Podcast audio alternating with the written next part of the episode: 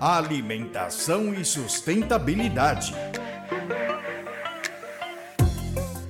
Espaço para reflexão e produção de conhecimento dos sistemas alimentares.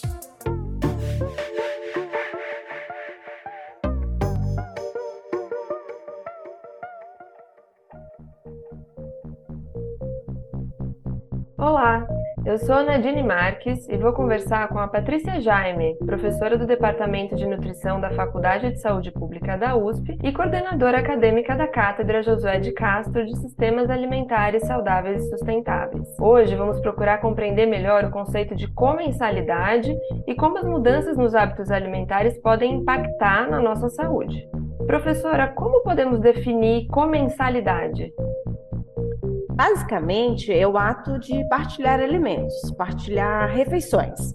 Mas o conceito ele vai além. Analisando a origem da palavra, comensalidade deriva de mensa, que em latim quer dizer mesa, ou seja, falamos do convívio à mesa, partilhando aquilo que comemos. A ideia de comensalidade é importante porque ela traz um aspecto crucial da alimentação, que é o como comemos. É comum falarmos sobre o que comemos, mas temos dado pouca atenção aos modos de comer.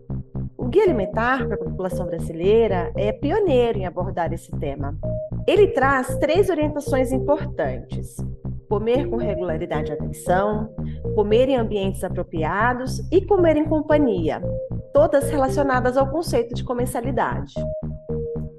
Patrícia, a partir dessa explicação, podemos refletir sobre as transformações que vêm ocorrendo nos hábitos alimentares das pessoas e das famílias nas últimas décadas. Então, a forma como as refeições são realizadas pode impactar na nossa saúde?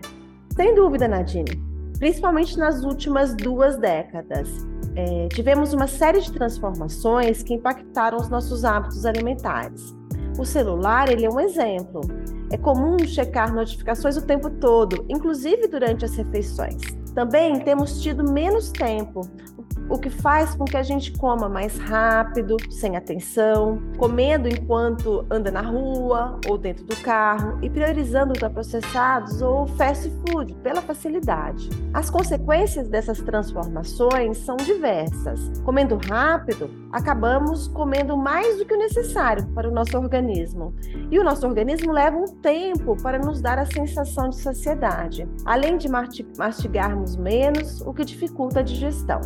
Se estamos sozinhos, temos uma tendência maior a comer em frente à TV, escolhendo alimentos que são fáceis de comer no sofá. É diferente de quando comemos em companhia, à mesa, de preferência tendo preparado a receita com o parceiro ou com a família. O momento de partilhar a comida na mesa também favorece os vínculos pessoais. Então, são hábitos que levam a escolhas alimentares mais saudáveis é muito interessante saber e refletir, né, que a nossa alimentação não está restrita só ao que comemos, mas também ao como comemos. Muito obrigada, professora. Eu sou Nadine Marques, da Cátedra Josué de Castro de Sistemas Alimentares Saudáveis e Sustentáveis, da Faculdade de Saúde Pública da USP, e conversei com Patrícia Jaine.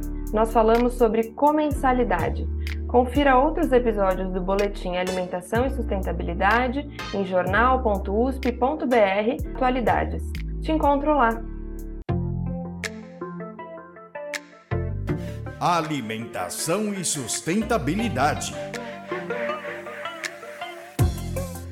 Espaço para reflexão e produção de conhecimento dos sistemas alimentares.